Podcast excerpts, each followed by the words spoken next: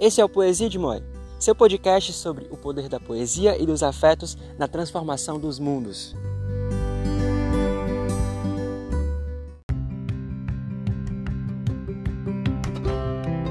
Fala galera, tá começando mais um Poesia de Moi.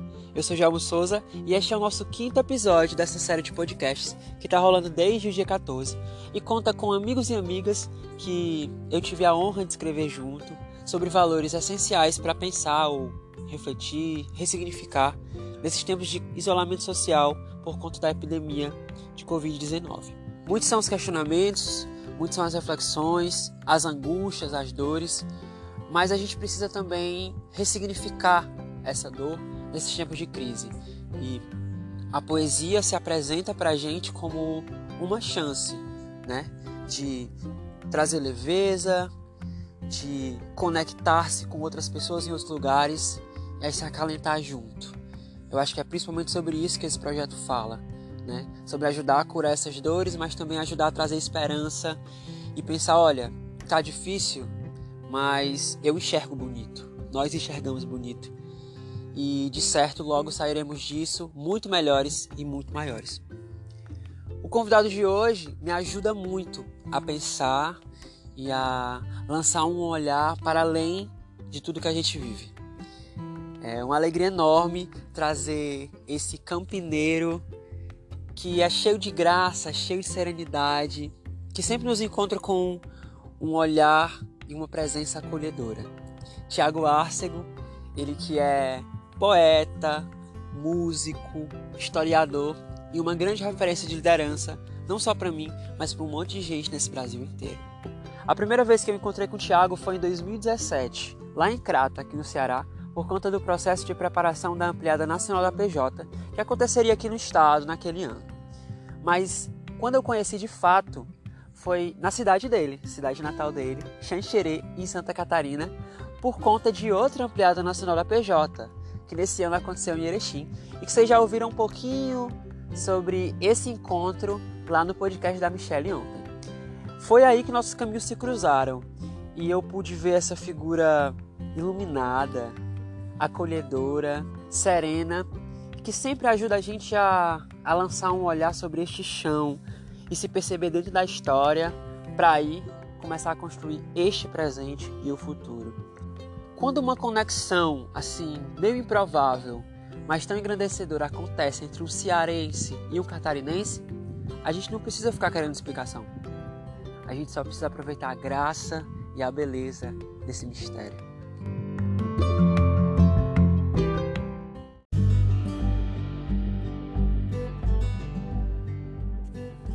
Moi, magote, ruma. No bom e velho cearês, um monte de coisa ou gente junta. Hoje é dia de Mistério de Moi, com Tiago Arcego.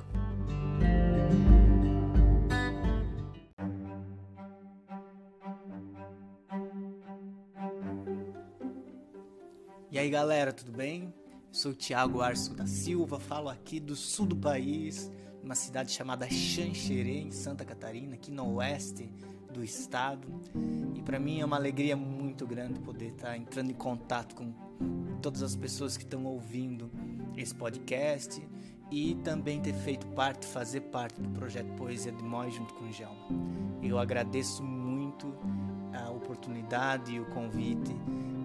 Foram poesias fenomenais e eu tive a oportunidade também de poder contribuir nesse projeto que eu acho encantador e tão preciso para a realidade que a gente vive. E nós, é, junto com o Gelmo, é, pensamos um pouco sobre o mistério. Depois de tantas súplicas fervorosas que quase beiravam ao desespero, agora sim, há menos espaço, mas há mais tempo. Aquele que já fora vetor, senhor das desculpas vãs ou verdadeiras, agora deleita-se ao ver o inverso social, nos vendo barrados em nossas próprias fronteiras. O barulho dá lugar ao silêncio. Abraços frios tornam-se olhares virtuais. O sol voltou a ser uma beleza poética e o temor nos desafia a pensar demais sobre a dor e o prazer de cada dia, sobre nós, sobre Deus e seus mistérios, sobre a farsa que infunde nossa bandeira, sobre a luz que nos impede de continuar cegos. Quantas dúvidas haveremos de enfrentar? Quem nos ajudará a compreender? O tempo será capaz de responder a tudo? Que lição temos a aprender? Tudo isso dói em quem já foi forjado no barulho da engrenagem que se julgava imbatível. Mas a música está pronta para ser ouvida e ressoar de longe. A dança se delicia livremente das ruas vazias. A poesia brota de ruma no meio do asfalto e o caminho está florescendo utopia. A vida voltou a nos presentear com um grande espelho. Nele se reflete o pior e o melhor de nós, anunciando a terrível e libertadora constatação: nós não somos sós. Mesmo com tanta gente em casa, a terra continua a girar. Nós, especializando dia após dia na prática de acreditar que o amor é quem muda tudo, o que nos reserva o futuro, nada além deste momento, e que seja vivido com graça, pois esperar não custa nada. Há tempo, há tempo, tempo. Mistério. Tiago e Gelmo. Olha aí, então, esse foi um pouco do que a gente pensou sobre o mistério. É, a nossa vida é tão regada de mistério, de experiências, de pessoas, de sentimentos que vão nos provocando várias e várias sensações. E traduzir isso nesse tempo em forma de poesia para mim foi uma alegria muito grande. Volto a dizer muito obrigado, Gelmo, por essa oportunidade. E quando o Gelmo me mandou, conheci Gelmo é, há algum tempo, mas a gente conversava pelas redes sociais, né? Foi no Ceará mesmo, né? no processo da ampliada nacional da Pastoral da Juventude. Em janeiro a gente teve a oportunidade de estar aqui em casa juntos com uma galera do Brasil, no podcast de ontem vocês puderam acompanhar a Michelle, essa mulher tão fenomenal, né? Que, que, também eles comentavam no podcast que estiveram aqui na minha casa e a gente viveu momentos de muita poesia, música e vinho. Então, é, me aproximo de Gelmo ainda mais, né? Nesse amor de amizade, nessa visita dele em janeiro. E fico muito feliz com o convite para participar do Poesia de Moi. Quando ele me manda essa mensagem para participar, é, eu estava trabalhando no contexto da quarentena, né? E várias coisas na cidade acontecendo, no Brasil, é, no mundo, né? As mortes, todo, todo esse clima diferenciado que o vírus provoca. Então a gente já começa falando isso, assim. Né? Como, como agora a gente vai discutir o tempo, que mistério é esse que está envolvendo as nossas vidas? E aí, por isso, antes o tempo, Senhor das desculpas vãs ou verdadeiras, né? Agora ele provoca esse inverso social. Se antes a gente tinha todo mundo para visitar, para conhecer, para respirar, para para viver experiências, mas nós não tínhamos tempo. Agora a gente tem tempo, mas não tem esse espaço do mundo todo. É um tempo diferenciado. E aí agora a gente tem é, essa barreira das nossas próprias fronteiras, né? nesse inverso social. E aquele barulho todo, me parece que dá um, um ar de silêncio agora, né? Os abraços são proibidos, mas tem muito olhar virtual, outro tipo de afeto, outro tipo de aconchego, né? É, e o sol, essa questão da caminhada, o pôr do sol, a natureza, tudo isso volta a ser poesia, é, é, uma beleza poética novamente, né? As pessoas poderem é, ver o pôr do sol, as pessoas poderem se tocar, as pessoas poderem ver o nascer do sol, as estrelas sair, conhecer outras, relacionar-se. Né? Então a gente quis abordar um pouco disso tudo, desses mistérios que agora, né? e também fazer algumas questões, como é que vai ser depois disso, disso tudo, né? como é que a gente vai compreender esse mundo? A nossa geração vive tanta coisa, né? Eu achei que eu não ia viver um golpe de Estado, viver um golpe de Estado. Estamos praticamente à beira de um fechamento ainda mais desse regime, com um governo que é antidemocrático, um governo que quer barrar cada vez mais a nossa liberdade.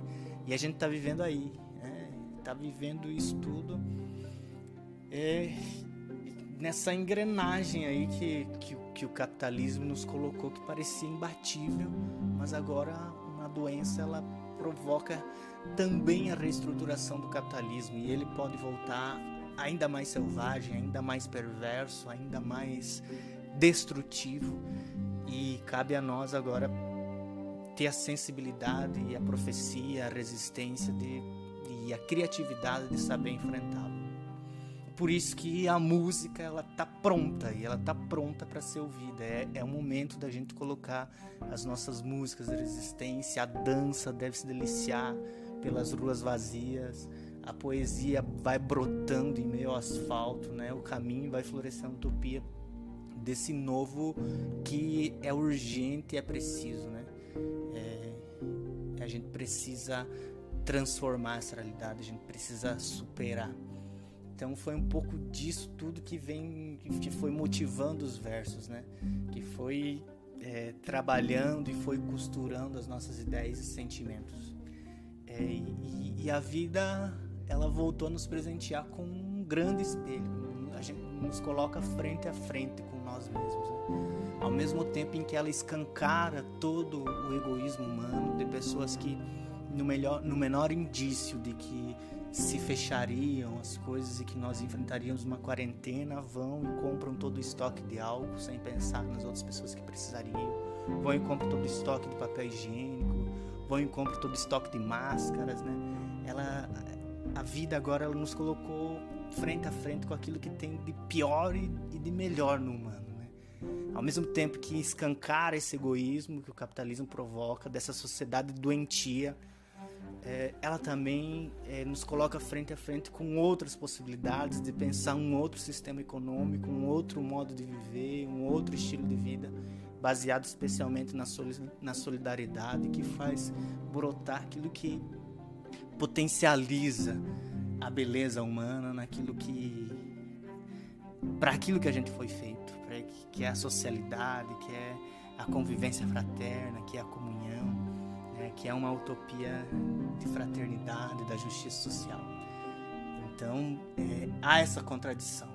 O, o, pior e o melhor da humanidade se enfrentam num duelo crucial para a história é, da humanidade. Então, nós precisamos valorizar esse tempo histórico que a gente vive e saber enfrentá-lo a partir da resistência.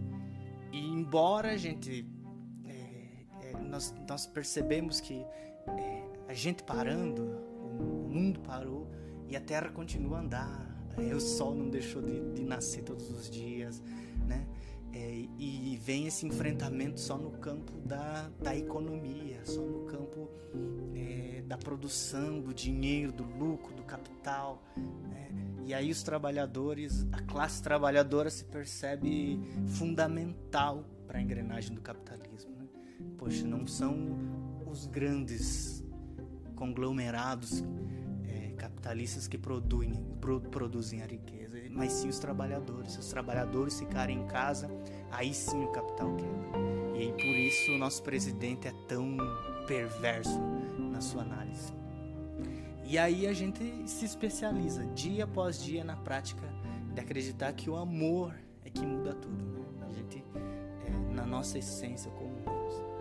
Penso que chegou uma grande oportunidade uma grande oportunidade da gente fazer uma pergunta que a gurizada da Pastoral da Juventude fazia lá em 1975 no primeiro DNJ. Que vida vale a pena ser vivida? Quando eles discutiam o tema juventude e vida. Que vida vale a pena ser vivida? Essa que o capitalismo nos trouxe até agora ou um outro tipo de, de vida, um outro tipo de enfrentar isso? Né? E acho que é uma pergunta também que é, é um jeito eu fazer ela aqui do sul do país, de uma cidade de 50 mil habitantes do que alguém do Ceará fazer, do que alguém do Rio de Janeiro fazer, do que alguém de São Paulo, do Amazonas, seja de qualquer lugar do Brasil ou do mundo. Então a gente precisa responder ela coletivamente a partir das nossas realidades. Eu acho que essa esse biorregionalismo, essa solidariedade mais regional, local, essa rede mais comunitária próxima, é, não nos fará superar a globalização, porque eu acho que é bonito a gente se conhecer. Eu conheci Gelmo nessa perspectiva, da gente poder rodar, da gente poder se conhecer e a gente manter a amizade a partir da conectividade desse mundo, mas de umas relações mais próximas também, afetivas, de, e aí não só afetiva é, a partir das amizades, mas afetiva em todos os aspectos, afetiva no trabalho, afetiva em todos os aspectos. Então, é, esse é o grande mistério. Para onde a gente vai depois disso tudo? E eu acho que a arte, eu acho que a poesia, a música, toda a arte, ela vai nos inspirar e ela vai ser sempre vanguarda é, daquilo que está por vir. Ela vai primeirear, como dizia, como diria o Papa Francisco, né? É um novo tempo, uma nova vida, Algumas esperanças eu já perdi, infelizmente. Mas eu me renovo de outras e me encanto cada vez mais de outras e outras tantas experiências. E sigo aqui é, fazendo resistência do meu jeito, com as minhas possibilidades, da minha forma e sendo entusiasta de projeto assim. Em 1917 terminou uma guerra chamada Guerra Santa, Guerra do Contestado aqui em Santa Catarina, que foi um dos maiores levantes populares da humanidade. E tinha um monge, João Maria, que falava: quem tem mói, quem não tem mói também, e no fim todos ficarão iguais. Quem tem mói, quem não tem mói também, e no fim todos ficarão iguais. Eu espero que seja isso, que o sistema da desigualdade seja superado e quem tem mói, quem não tem mói também, e que a gente no fim dê um grande abraço de solidariedade, o um abraço que vai matar aquela saudade, o um abraço que nos fará melhores e que vai iniciar um novo tempo. Gelmo, muitíssimo obrigado por isso, meu irmão. Você sabe que você tem uma casa aqui em Xanxerê, ou duas, porque Jonas disse que você também tem a casa dele venha quando quiser. Galera da Poesia de Moi, galera que está ouvindo, se querem uma casa, um aconchego para viver a poesia e a música, estão convidadíssimos. Venham para o sul, venham para Xanxerê, que a gente possa cada vez mais viver toda a poesia, toda a rebeldia, toda a luta revolucionária e toda a proposta encantadora do reino de Deus cá na terra e que os nossos afetos sejam um pouquinho, um bocado desse reino de Deus. Valeu, galera. Muitíssimo obrigado. Grande abraço. Beijão. Mistério. Todas as coisas são mistérios e espero que a vida sempre nos surpreenda.